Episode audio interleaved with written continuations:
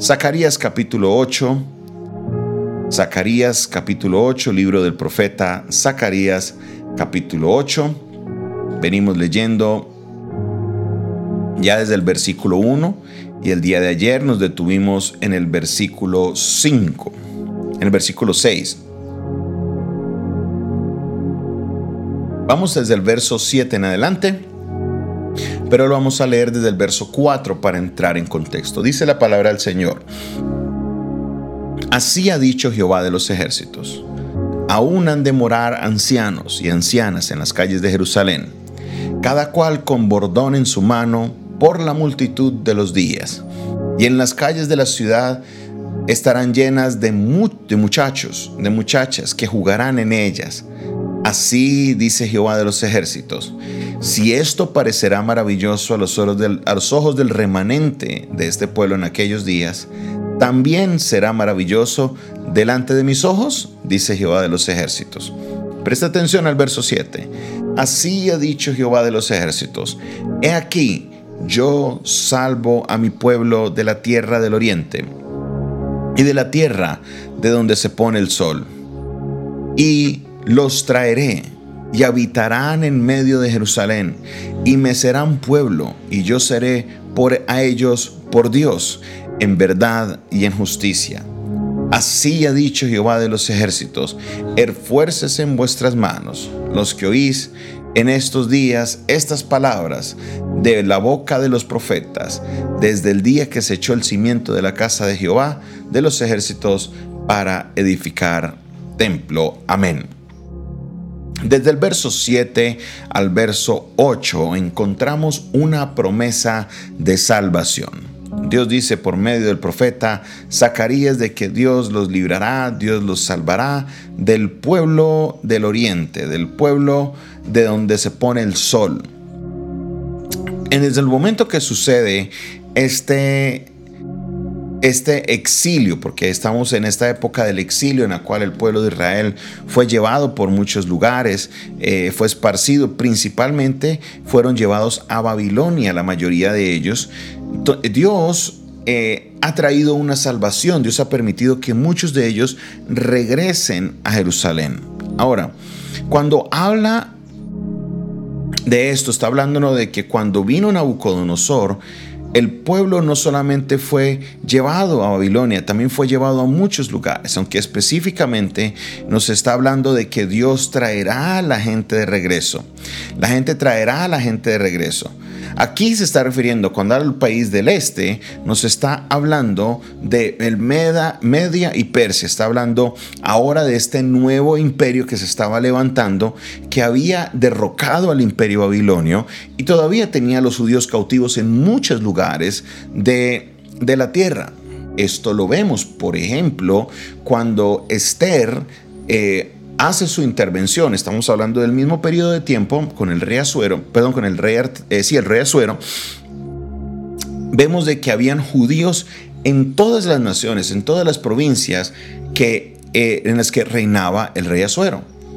Y ella, la, la, la, orden que ella envía o lo que ella logra con el edicto de protección de los judíos, no es solamente para los judíos en la ciudad de Susa donde ella se encontraba, no era solamente para los judíos que estaban en Jerusalén, eran porque había judíos en toda la región de Media y Persia. El Señor está diciendo de que Él los iba a salvar y que los traería de regreso a salvo. Que Él los traería de regreso a salvo. Y también cuando habla de que el lugar donde se pone el sol, de donde se pone el sol, en el oeste. Entonces no solamente sería en el oriente, sino también en el occidente. Entonces todos los judíos que habían sido desparcidos a raíz de las diferentes crisis que se habían presentado, Dios traería salvación sobre ellos. Qué bonito es esta promesa. Qué maravillosa es esta promesa. ¿Por qué razón? Porque Dios había traído, como hemos venido estudiando todos estos días, esta disciplina, este castigo, la invasión de Babilonia o el exilio babilónico no era producto de, solamente de una debilidad militar de los judíos, era algo que Dios lo había profetizado y que Él lo había permitido para que el pueblo de Israel se nos pusiera en forma. Ellos habían dado a la idolatría, se habían dado muchas cosas que ellos no se debían haber dado, entonces Dios permite esto para que ellos tengan esa corrección. Dios levanta a los babilonios y permite esto para que ellos puedan decir, bueno, tenemos que poner nuestra vida en orden. Ahora, a pesar de que muchos son regados por muchos lugares, Dios en este momento ve de que el pueblo ha entendido, de que el pueblo ha comprendido. Entonces dice, ahora voy a salvarlos de los medos y los persas, de los países del occidente, y los voy a traer de regreso. Y los traeré de regreso a salvo. Sabemos y hemos venido hablando de la restauración. Este capítulo, el tema central es la restauración, la restitución. La restauración no solo se daría porque cada uno de ellos regresaría y trataría de reconstruir su vida, no. Habría también un componente divino, no solamente de restauración, sino también de protección para aquellos judíos que estaban fuera de Jerusalén en este momento y también regresaría. En otras palabras, la protección no solamente sería para los que están en Jerusalén, la ciudad de Sion, sino también estaría para los que están afuera. Y Dios promete traerles de regreso. Esta es la naturaleza de nuestro Dios. Él protege a todos sus hijos. Él los protege a todos. Dios es un Dios omnipresente. Y por esa razón no solamente se ocuparía de los que están en Jerusalén porque era hasta donde le alcanzaba su poder. No, no, no, no, no, no. no. Dios estaría cuidando a cada uno de, de los que son parte de su pueblo, de los judíos, en cualquiera de las naciones. Qué alegría, qué gozo es saber esto. Dios guardará de ti. Dios cuidará de ti. Así estés en un país lejano Dios cuidará de ti. Así estés en una ciudad lejana de la que tú naciste, Dios cuidará de ti. Así estés en un lugar donde tú dices, yo no sé ni qué hago por acá tan lejos, solo me fui huyendo a una crisis. Dios cuidará de ti. Oh, aleluya. Dios cuida de nosotros. Dios cuida de nosotros. ¿Y sabes qué?